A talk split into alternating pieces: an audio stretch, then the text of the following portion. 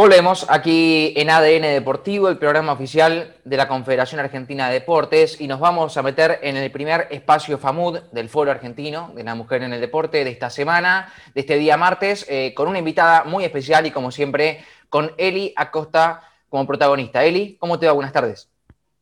Hola Nacho, eh, Achi y Santi, ¿cómo les va? Bueno, un placer. Muy bien, muy bien, muy bien. Bueno, un placer hacer la columna de FAMUT, arrancando la semana con ustedes y con nuestra entrevistada de lujo, porque hoy tenemos una inminencia del básquet femenino en nuestra mesa de ADN deportivo, y no estoy exagerando, y ella lo sabe y ustedes también. Eh, estamos hablando hoy con la directora nacional de la Confederación Argentina de Básquet Argentino, esta mujer que visitó la Celeste y Blanca de la Mayor en dos oportunidades, fue campeona de la Copa de la Reina, fue tres veces campeona del Mundial de Clubes y me animo a decir que una de las mejores jugadoras de la historia. Así que estamos dando, es confesa hincha de Racing, dato no menor, y creo que esta la destaca por sobre todo el resto. Así que le damos la bienvenida a Karina acá en Espacio FAMUD. Un placer saludarte, Karina. ¿Cómo estás? Bueno, buenas tardes. Muchas gracias por las palabras. Creo que lo más importante de todo ese currículum es el, hincha de Racing. Creo que me invitaron por causa de eso, ¿no? Creo que él me invitó por causa de eso, no, no por lo otro, pero bueno, un poco exagerado, pero pero es verdad. no, porque aparte, Karina, somos todos hinchas de Racing. Así ah, que. Sí, sí, sí, sí, sí, por eso.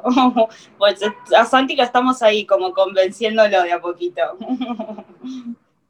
bueno, Karina, un, un, placer que formes acá parte de, de, este espacio y que nos puedas traer tu, tu, experiencia, que nos puedas contar un poco tu historia, este, no solamente hoy como en tu rol de dirigente, sino como gran jugadora que fuiste eh, y de esta manera alguna cuota pendiente, ¿no? Que, te quedó y que hoy, 30 años después, este, puedas formar parte de, la dirigencia y que puedas cumplir, ¿no? Como uno de tus deseos, porque en su momento, en una entrevista del 2017, ¿no? Vos has dicho que querías formar parte de la gestión deportiva, incluso te preparaste para eso, entrenaste y estudiaste en, en una de las mejores facultades de allá de Brasil. Eh, lo que es administración deportiva y que hoy puedas estar ejerciendo este lugar, ¿no? Y que eh, te haya dado tanto otros países y que hayas elegido Argentina para desarrollar todas esas habilidades y hoy hacer un plan y un proyecto no solamente que busque la igualdad de género en el básquet, sino que además puedas crecerlo en el ámbito de eh, llevar el básquet femenino en todo el país, la verdad que es admirable y nosotros desde acá te lo agradecemos que hoy la Confederación pueda contar con, con una presencia tan prestigiosa como la tuya, así que nada, eso para nosotros es un honor. Bueno, estamos eh, iniciando esto en el 87.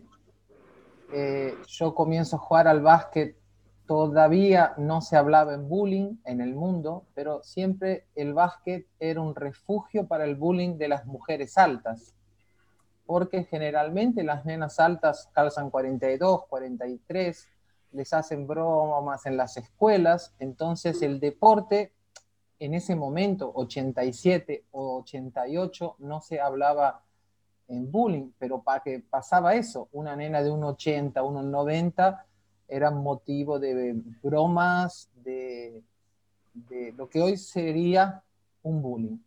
Bueno, comencé a, eh, jugar en Provara, un club del urbano, un club muy humilde, donde solo teníamos una pelota. Y bueno, rápidamente comencé a mejorar y jugar en clubes de la capital, en Platense, Sunderland, Santos lugares, cuando me llega la primera propuesta para la selección argentina de cadetas. En esa época no existía ni U18 ni U17, era cadetas juveniles. Y bueno, y fuimos campeones, campeonas sudamericanas después de 70 años también. Eso me mostró para Sudamérica. Eh, y bueno, y recibí una beca de estudios para jugar en Piracicaba, una ciudad en Brasil, que era un polo del básquet y bueno, y ahí comienza una historia muy loca, porque yo venía de un club chiquito, llego a Brasil un lunes y el sábado juego con 15.000 personas en el Ibirapuera, con rueda de prensa y todo lo que, involucra, lo que involucra el deporte en Brasil en la época de los 80 y de los 90. Sí, la época dorada, digamos. Sí. Automáticamente integro la selección argentina de mayores.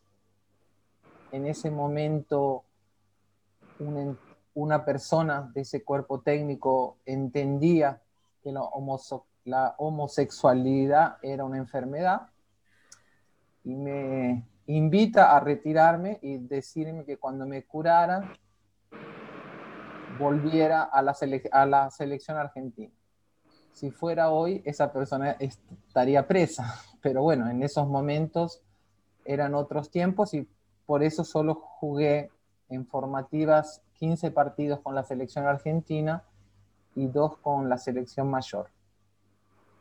Luego, por causa de eso, eh, lógicamente que yo tenía que elegir equipos muy, muy buenos en el mundo, porque yo no podía jugar mundiales de selecciones, ni Juegos Olímpicos, ni Panamericanos, y eso siempre me llevó a elegir equipos, me elegían a mí, pero al mismo tiempo yo los elegía, equipos muy buenos que me permitían estar en la elite mundial, jugar mundial de clubes, copas William Jones, eh, panamericanos de clubes, y bueno, y ahí fui construyendo una carrera de 22 años en Brasil, 6 años en Europa, un, año y medio en la WNBA, que estaba comenzando en los años 2000.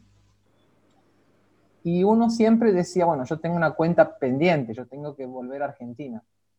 Eh, algunas razones médicas de mi familia eh, me, hicieron volver a me hicieron volver a Argentina y bueno, eh, un día Federico Subieles, el antiguo presidente, el anterior presidente de la CAP, me dijo, ¿qué estás haciendo en Buenos Aires? Digo, estoy cuidando a mi mamá y no haciendo nada.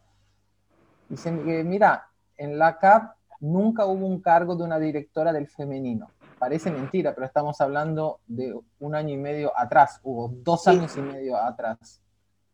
Y bueno, eh, era algo muy raro porque el destino me estaba dando la oportunidad otra vez, 30 años después de volver a la CAP, la, la sensación fue muy rara porque eh, yo ya había hecho la transición de exjugadora a nivel de clubes. Ya había hecho mis cursos, había trabajado en el gobierno brasileño, todo, pero con la selección argentina era una, era una cuenta pendiente que tenía.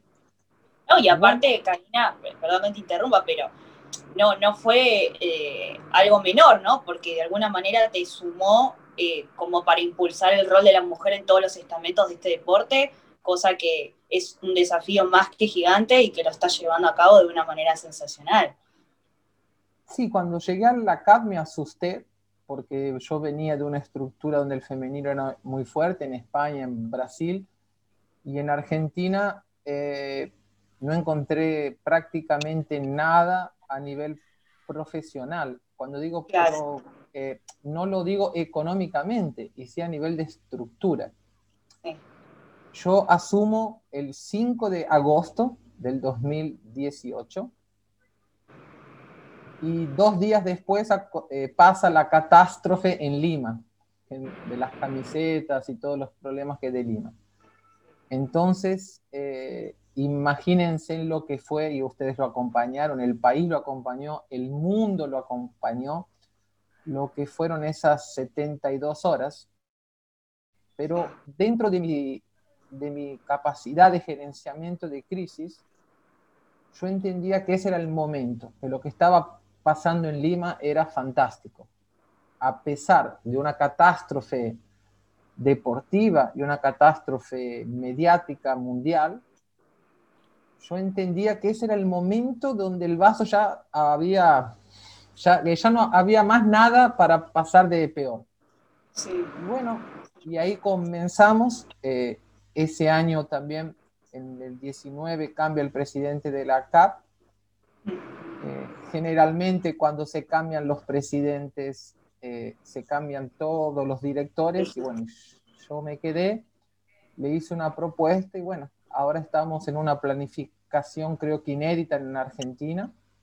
Sí. Eh, y ahí, Karina, perdón, ¿cuánto influyó esto de que también, porque hoy hay una realidad clara, ¿no? De dar el mismo tratamiento al femenino que al masculino en cuanto al básquet. De hecho, hoy arrancan con los entrenamientos en el escenario y demás. Eso es un claro avance, ¿no? Obviamente con todas las medidas de protocolo. Pero esto de que esté ahora, ¿no? Como cuerpo, porque a ver, esto es un, esto es un trabajo en equipo, ¿no? No tiene que ver solo con que ahora la CAP cuente con tu presencia, sino que además esté Pepe Sánchez, ¿no? Una referencia a nivel mundial que hoy trabaja dentro de las formativas, tanto de las divisiones femeninas como las masculinas, y que esté una presencia como la de Gregorio, la de Gregorio Martínez, ¿no? Que está formando un seleccionado muy bueno, o sea, se montó un buen staff, ¿no? Y de hecho, Hoy, si no me equivoco, también hay 46 escuelas de, estos de las deportivas argentinas, la EDA, que se está formando para mujeres, justamente también para hacer un trabajo en la cual formen niñas, ¿no? Y puedan empezar a visibilizar este deporte desde pequeñas eh, y así de alguna manera, ¿no? Llevar a, este deporte a un crecimiento notable. Sí, yo divido una pirámide en tres partes. Yo creo que la base de nuestro piso es la masificación. Hoy el básquet es el séptimo deporte elegido por las nenas en el país. Estamos atrás de patín, hockey, volei, eh, danza, ballet, lo que te puedas imaginar. Entonces yo creo que con esas eras, la base de la pirámide estará en seis o ocho años consolidada, porque nosotros pensamos que más nenas jueguen al básquet y tengan espacio para jugar al básquet. muchas veces en los clubes no se les da esa oportunidad. También tenemos a Bojanic, que es un referente del mini argentino, y este año hemos conseguido que el mini sea mixto. Sea mixto.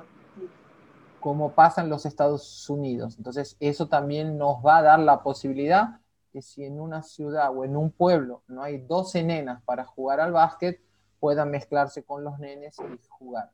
Eso funciona muy, muy bien en Estados Unidos en el soccer, que es el fútbol de ellos, y un montón de deportes. En medio de la pirámide nosotros teníamos un problema que no, que no desarrollábamos atletas y ahora con la llegada de Pepe Sánchez y su estructura en el Dow Center creemos que eso estará solucionado en poco tiempo. Entonces eh, estamos eh, confiantes que aparte de la masificación tenemos la mitad de la pirámide atendida. Y la selección argentina, que es lo principal dentro de la Confederación Argentina, hoy tenemos un staff en calidad y en cantidad igual que el masculino.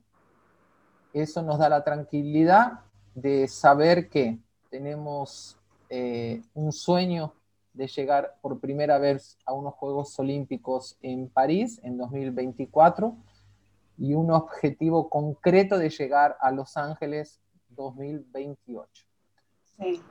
Hoy tenemos, hoy, como te, ya terminando así, hoy tenemos 56 jugadoras en el exterior, que es un hecho histórico. Mm, eso, antes, eso antes no pasaba, entonces hoy tenemos jugadoras tanto en Europa, en las grandes ligas, como en Estados Unidos, en las mejores universidades. Entonces, es algo muy similar, no lo digo técnicamente, pero con lo que pasó con la generación dorada, que en la crisis del año 2000 y 2001 se fueron todos al exterior y mm. cuando se juntaban venían con una capacidad técnica y física mucho mejor que antes y eso se reflejaba en la selección. Sí sí, que como potenciar el, básquet femenino, ¿no? Como de alguna manera desde la base hasta la selección mayor, creo que es un trabajo muy importante.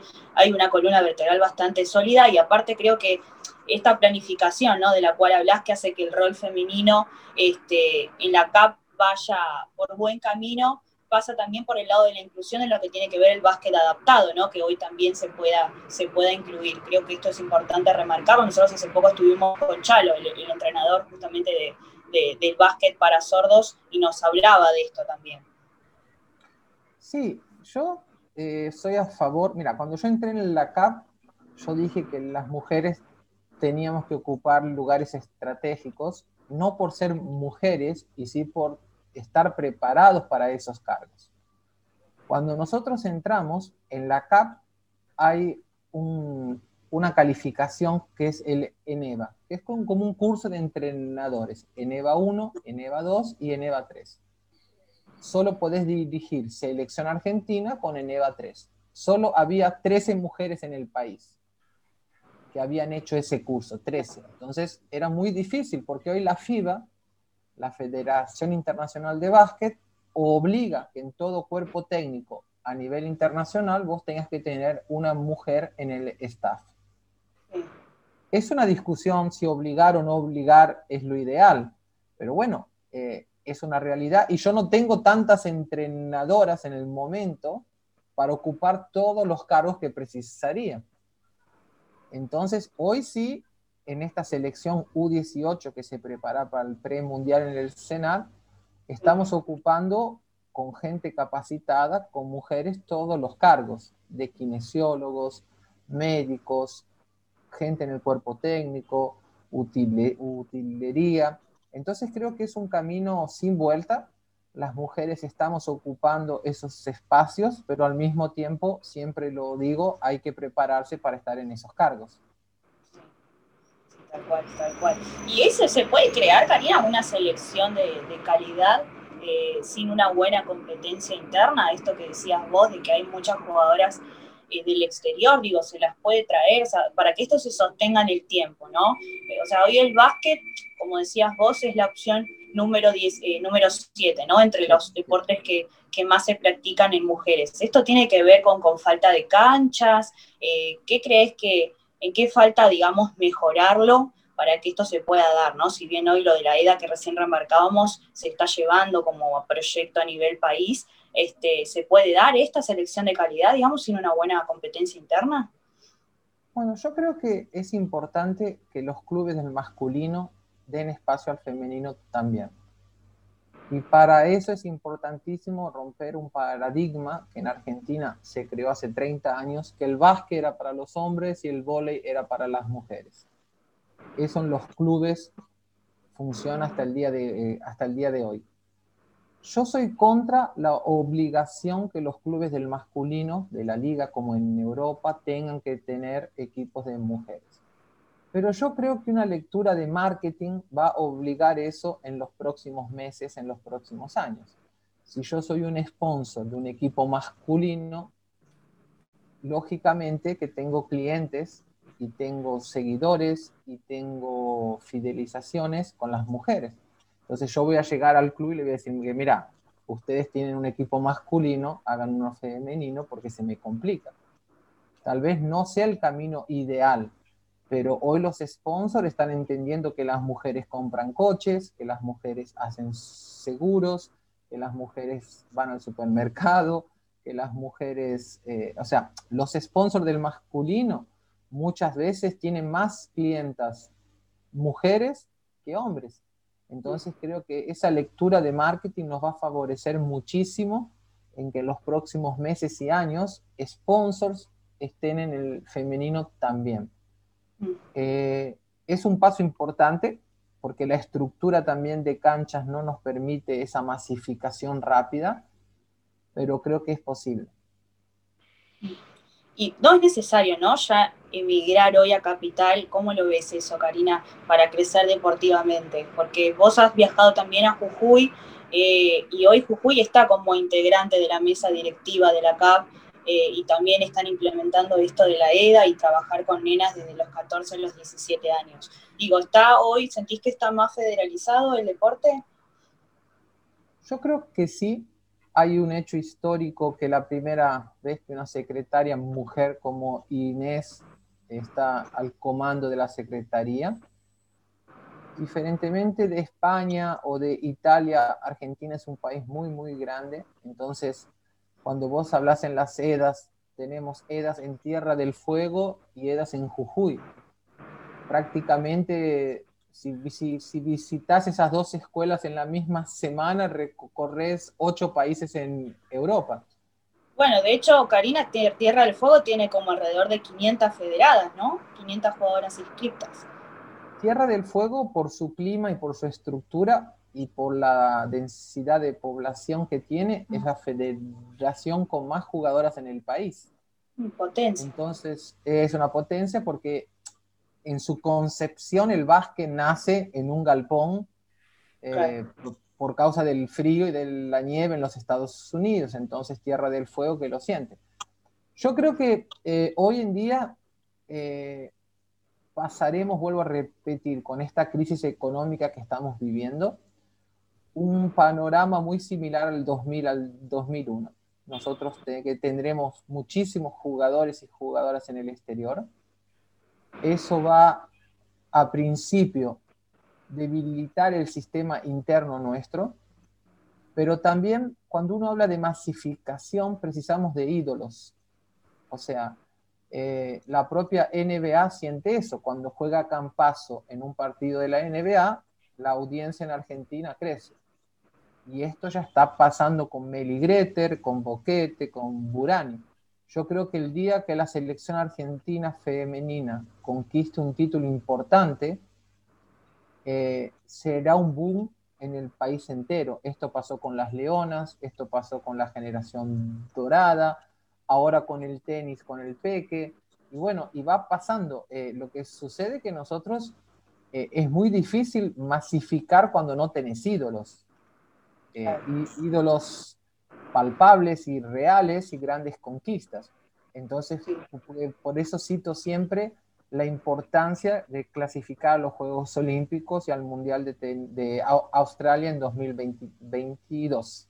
Sí, pasa, Karina, que esto también tiene que ver con la decisión de, la FIFA, ¿no? Porque si yo no, tengo, si tengo bien entendido, bajó la cantidad de equipos a 12 en los mundiales, el masculino tiene 32, eh, creo que tiene que ver también por esto, ¿no? Porque si bien está creciendo en otros aspectos en cuanto a la cantidad de ligas o esto que hablas, ¿no? De que en Tierra del Fuego está concentrada una gran cantidad de jugadoras inscriptas y que a nivel federal también, eh, y está creciendo en el resto del mundo, ¿no? Porque en Estados Unidos los sueldos también han mejorado, este, los derechos de las jugadoras lo mismo, o sea, si bien estamos eh, de alguna manera creciendo, creo que también tiene que ver con esta decisión, ¿no? De que la FIFA pueda volver a, la cantidad de equipos que eran antes, que eran 16, o que no, no que vuelva a la misma cantidad, sino que lo pueda este, de alguna manera aumentar, ¿no? Que se pueda achicar, digamos, esta brecha de lo que es el ranking entre el femenino y el masculino, de alguna manera. Sí, yo creo que la FIBA ha cometido un error estratégico terrible en bajar y, y dejar tan diferentes los dos mundiales 32 el masculino y 2 el femenino. Pero al mismo tiempo ha hecho un premundial mucho más, eh, mucho más largo, donde habrá más partidos internacionales. Yo creo que son ajustes que se precisan hacer, es una realidad.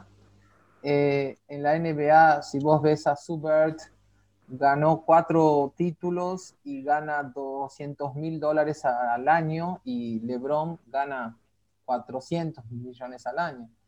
Creo que ahí es una cuestión eh, de, sponsors, como hablaba antes. Eh, yo siempre digo que, que el femenino crezca no es que sacarle cosas al masculino. Entonces creo que muchas veces se comete ese error en la gestión deportiva en decir, bueno, le sacamos estas seis pelotas al masculino, se la damos al femenino le sacamos ropa al masculino y se la damos al femenino. No, yo creo que no. El masculino lo ha conquistado, sea en el deporte que sea, y hay que respetarlo, y hay que buscar esa igualdad o, esa, o, esas eh, condiciones sin sacarle al masculino, porque que si, si no cometemos, como en otras áreas de nuestro país, una grieta o sea, en un club se van a matar entre el masculino y femenino para ver quién tiene más tiempo de cancha para entrenar. Yo creo que nosotros tenemos que buscar una salida de que el femenino tenga que crecer tanto en el fútbol, vóley, básquet, en lo que sea, sin sacarle cosas al masculino.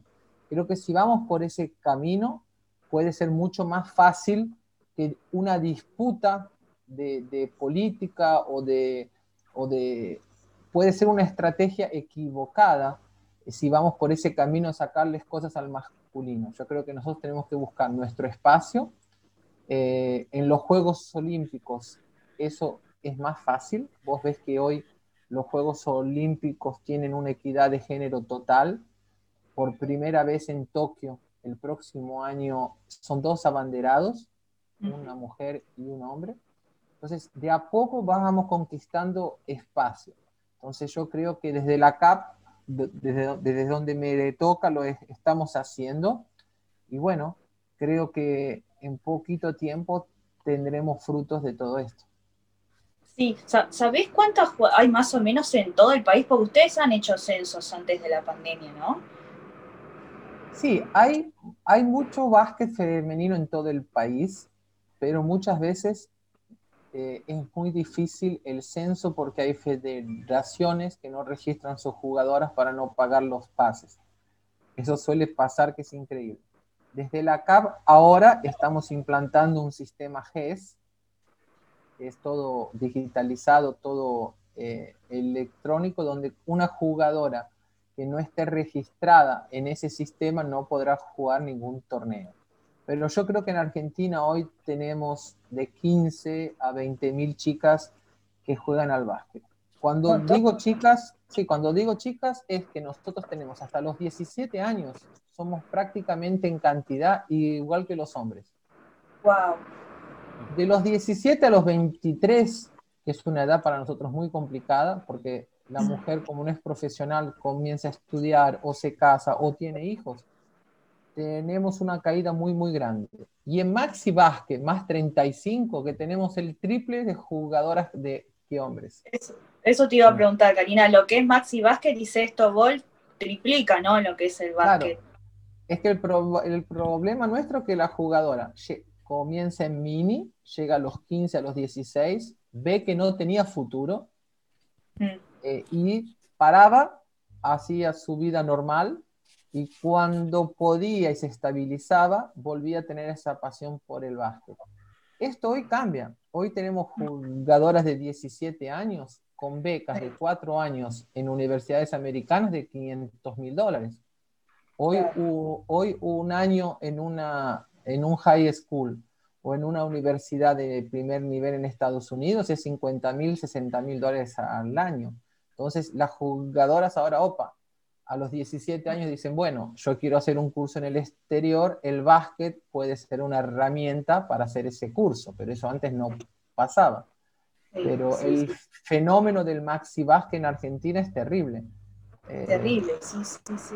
Es, es, una cosa buenísima, pero bueno, ya no nos sirve en esa edad 35, 40 para la selección. Claro, claro, claro, Bueno, Karina, esta es la parte de la, de la entrevista que no monopolizo la palabra, que no somos María Elisa y Karina hablando, y en la cual cualquiera de mis otros tres compañeros te puede hacer la pregunta que quiera. Karina, ¿cómo te va? Buenas tardes. Agradecerte antes que nada que estés aquí con nosotros. Eh, y preguntarte, algo dijiste a la pasada, pero te lo quiero preguntar puntualmente, si el objetivo que hoy te has puesto, entre, entre otros seguramente, imagino que, serán varios, es que, en un futuro las, próximas generaciones digan, yo quiero ser como Karina Rodríguez eh, y no como eh, Emanuel Ginóbili, por ejemplo.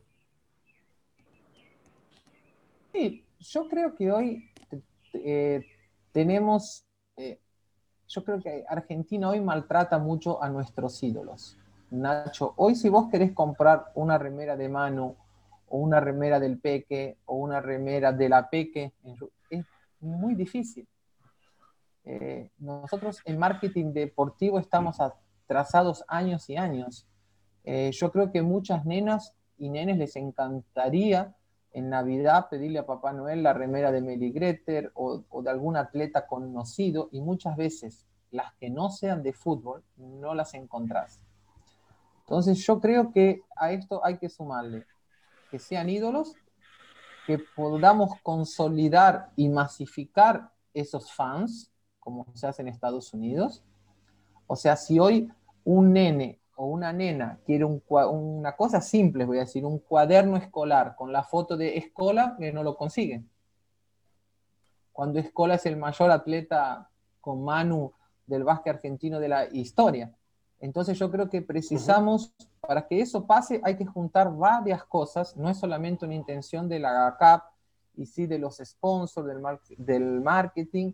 Yo creo que, el, eh, que todavía monopolizamos el fútbol, eso a nivel mundial, pero en otros países la diferencia no es tan grande del fútbol para los otros deportes.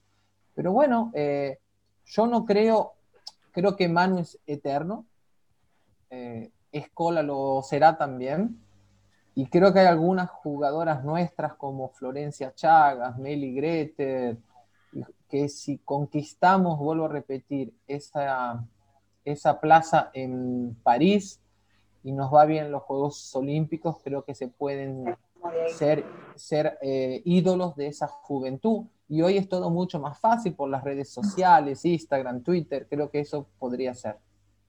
Vos lo viviste un poco igual, Karina, porque tu, nombre se ha coreado incluso en el estadio de Maracaná, uno de los estadios más importantes del mundo. Es que Brasil todo es grande, entonces para eh, casi 300 millones de personas hay gustos para todos y el básquet femenino en Brasil es, era, es y será siempre una potencia. Entonces, eh, cuando uno dice, bueno, jugamos en el Ibirapuera con 20.000 personas, que parece mucho, pero por la cantidad de población que es en Brasil es muy poquito.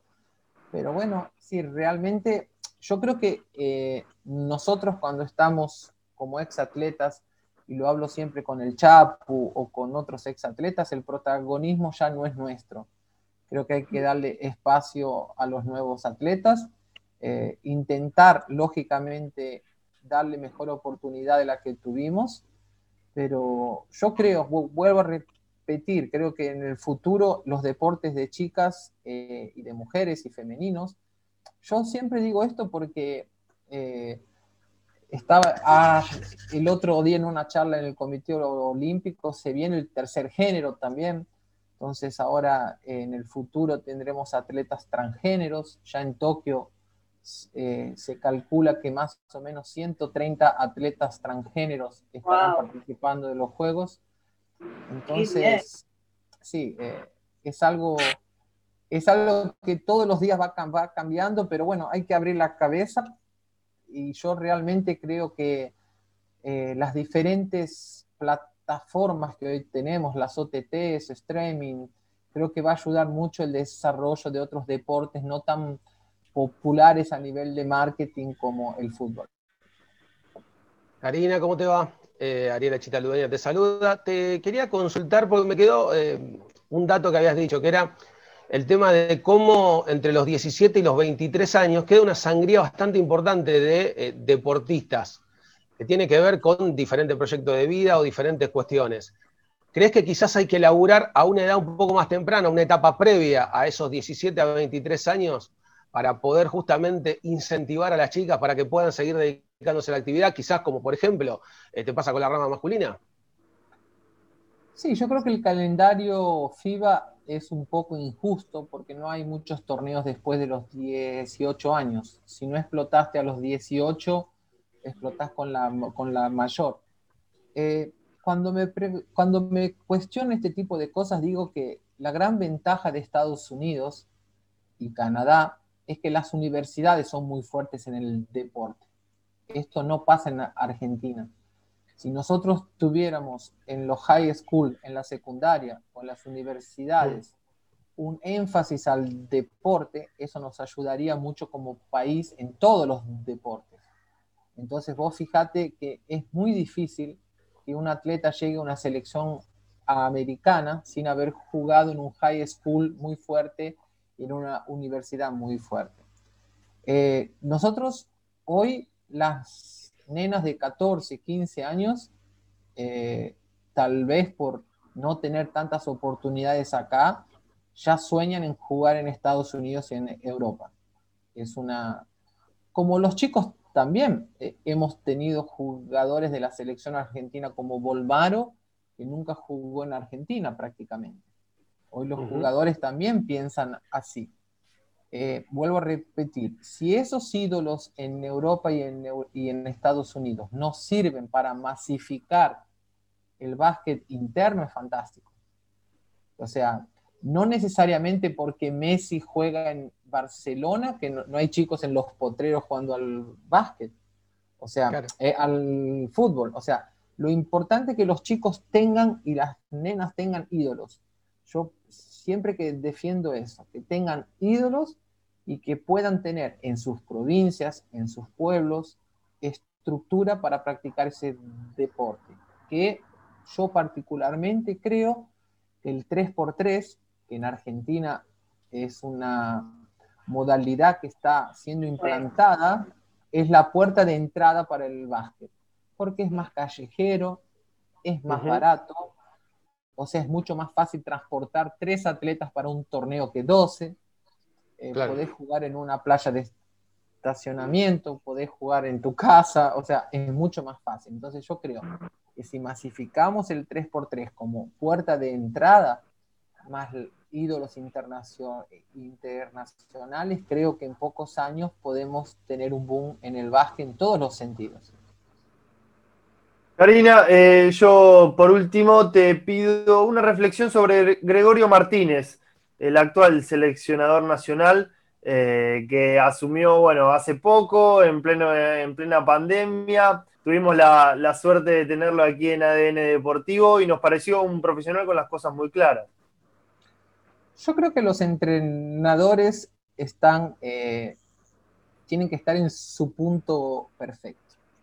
Yo creo que Gregorio está en el momento exacto de estar en la selección argentina, porque lo encuentra con 55 años, ya tiene, ya está en una época madura de su vida, tuvo la experiencia en el femenino, tuvo la experiencia en el masculino, vuelve para el femenino es respetado en el medio. Eh, esto está pasando mucho en el mundo. Hay muchas mujeres eh, que están entrenando en la NBA, como Becky Hammond y otras. Y hay también en Brasil, Neto, era el entrenador del Flamengo masculino y se fue a la selección de mujeres. Eh, yo no lo veo a Gregorio como un entrenador, yo lo, lo veo como un head coach.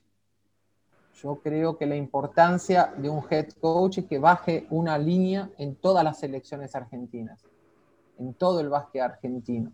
Entonces, muchas veces creo que el oveja ya hace eso muy bien. Hoy el oveja es más un head coach que un entrenador. Es un entrenadorazo, pero te quiero decir, tiene esa función de head coach. Yo, creo que Gregorio y el staff que ha elegido es excelente. Eh, muchas veces eh, un entrenador, como dije antes, tiene que tener, eh, hay buenos entrenadores que muchas veces no entendés por qué no funcionan en ciertos equipos y tal vez porque no estén preparados y no sea el momento exacto para que eso pase. Yo creo que en estos momentos eh, se juntan todas las buenas condiciones para esto. Me encanta el trabajo de Gregorio, creo que va a dar grandes frutos y bueno, y darle tiempo, ¿no? porque este año de pandemia prácticamente se volvió un entrenador de Zoom y es algo muy nuevo porque eh, hoy en día ya normalizamos que entrenar por Zoom es normal, pero no es. Eh, eh, entrenar por Zoom es, es, es, algo muy, muy raro.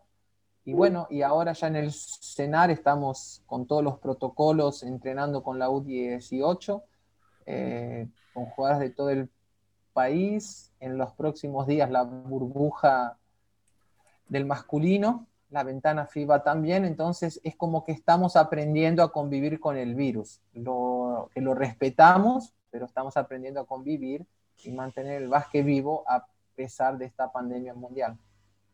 Sí, sí. Yo creo que si no hubiera pandemia no ya estaría como todo dando más sus frutos, porque además, Karina, ustedes cerraron un contrato eh, con, el, con uno de los mejores centros de entrenamiento del país, así que creo que es un proyecto muy fuerte que están llevando adelante. La verdad que fue un placer oírte, nos encantó, trajiste muchísimos conocimientos, creo que tocaste todos los temas, pasamos un poco de todo, de, de la brecha hasta la desigualdad, hasta el proyecto, hasta la gestión deportiva. Eh, la verdad que fue completísimo, Karina, y nada, nos encantaría estar próximamente eh, presenciando un entrenamiento de las jugadoras. La verdad que nos encantaría con el equipo de ADN, estamos súper predispuestos eh, a ir Así que ahí estaremos presentes, pues ya que arrancaron los entrenamientos, creo que es un buen momento, ¿no? Como para que nosotros también de acá no solamente demos espacio, ¿no? Desde poder eh, dar la voz, sino que también presenciarlo y ver un entrenamiento creo que sería también una buena forma de, de, acompañar, ¿no? No solamente al trabajo que vienen haciendo ustedes, sino que de alguna manera que las jugadoras también se sientan acompañadas. Bueno, sí, están invitados siempre. Eh, las puertas están abiertas, entre comillas, porque los protocolos son casi de media hora para poder entrar en el entrenamiento. Y bueno, y les prometo que cuando nos visiten les daremos una remera de la selección para que la sorteen o la tengan ustedes. Y bueno, es un placer. La verdad que siempre los escucho, los veo. Vi la nota de Gregorio, me encantó. Eh, ya Gregorio en esa época era entrenador que de Zoom, hoy es entrenador de, de cancha, ya cambiaron los tiempos, ya hemos mejorado. Pero bueno, eh, les agradezco un montón y bueno, espero que, que, nos encontremos dentro de una cancha que en el fin de la cuestión es donde nos gusta estar. Buenísimo. Así será, esperemos que así sea. Infinitamente gracias, Karina, nos encantó tenerte. Un placer. Bueno, Eli, un, gracias a Eli. Bueno, espero que en el futuro la pantalla del Zoom también que no sea tres hombres y una mujer, que podamos negociar ahí con Nacho, dos y dos, ¿eh, Nacho? Pelo largo más. le, le, ponemos una peluca y lo pintamos de rubio, ya está. Pero bueno, pero pasa, pasa. Lo importante es que la mujer esté representada en el trabajo de ustedes y lo que precisen estamos siempre a disposición desde la CAP. Muchas gracias. Gracias, gracias Karina. Gracias, Karina. Bueno, chicos. Un abrazo grande. Abrazo. Eli, de las columnas eh, más lindas que hemos tenido aquí por contenido, eh, la verdad que ha dejado muchísima tela para cortar, Karina. Eh, te felicito una vez más y seguramente el jueves nos volveremos a encontrar aquí al aire. Así es, seguramente con Natalia que nos toca hacer la columna y bueno, espero que alguno se agarre la cabellera, se ponga un pelito y hagamos lo que está pidiendo Karina. a ver quién Cuídese la extensión del pelo, claramente es Caruso, porque es el que, digamos, eh, mejor, mejor tiene el tema, el tema peluquería. El tema capilar. Exacto. Acosta, cuídese, ¿eh? En eso estamos, gracias. Buena semana. Eli Acosta ha pasado por los micrófonos de ADN Deportivo con una nota espectacular, con Karina Rodríguez, eh, que, que, nos ha contado un poco cómo viene el desarrollo del básquet femenino aquí en la República Argentina, en la Confederación Argentina de Básquet. Hacemos una pausa, un corte, escuchamos un poquito de música y a la vuelta ya seguimos porque hay más en este programa de día martes.